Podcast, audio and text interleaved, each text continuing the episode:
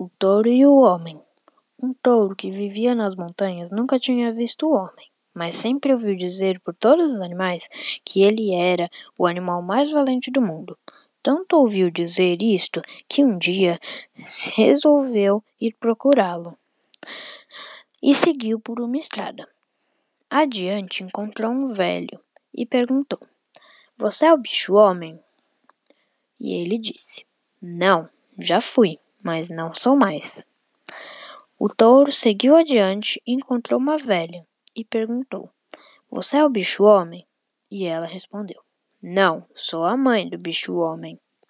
Adiante encontrou um menino e perguntou: Você é o bicho-homem? E ele respondeu: Não, ainda serei, sou filho do bicho-homem. Adiante encontrou o bicho-homem, que vinha com uma arma no ombro e perguntou: Você é o bicho-homem? Está falando com ele. Estou cansado de ouvir dizer que o bicho-homem é o mais valente do mundo e vim procurá-lo para saber se é mais do que eu. Então vai lá, disse o homem, atirando-lhe um tiro nas ventas.